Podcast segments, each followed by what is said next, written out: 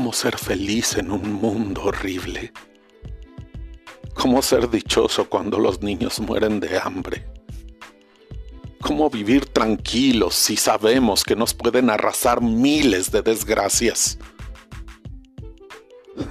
Como decía el caníbal, el precio de la imaginación es el miedo. Quien carece de imaginación no vislumbra todo el tiempo lo que puede sucederle, el yunque que puede caerle del cielo, el monstruo que sobrevuela con alas negras su pequeña suerte.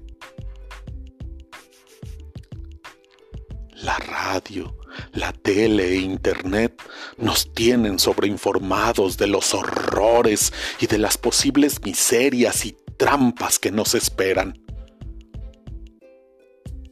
En la Edad Media, esa información no existía. Y claro, teníamos a los dioses. Ellos nos premiarían en el más allá y en el más acá regirían nuestro destino. Hoy que Dios ha muerto, la hilación se ha roto. Las perlas del destino se han desparramado por el piso y el caos del universo nos gobierna.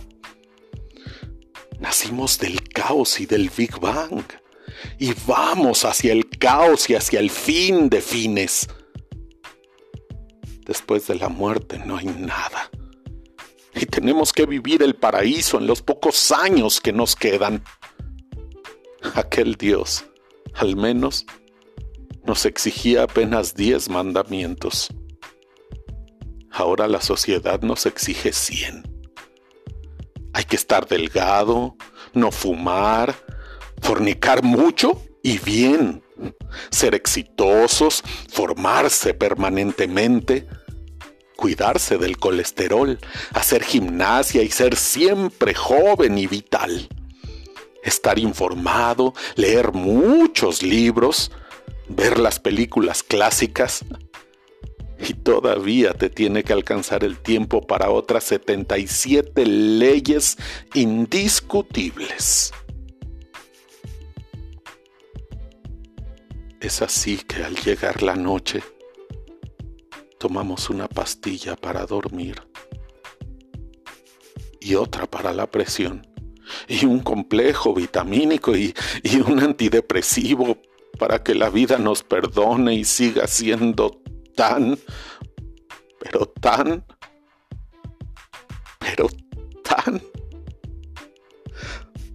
tan maravillosa.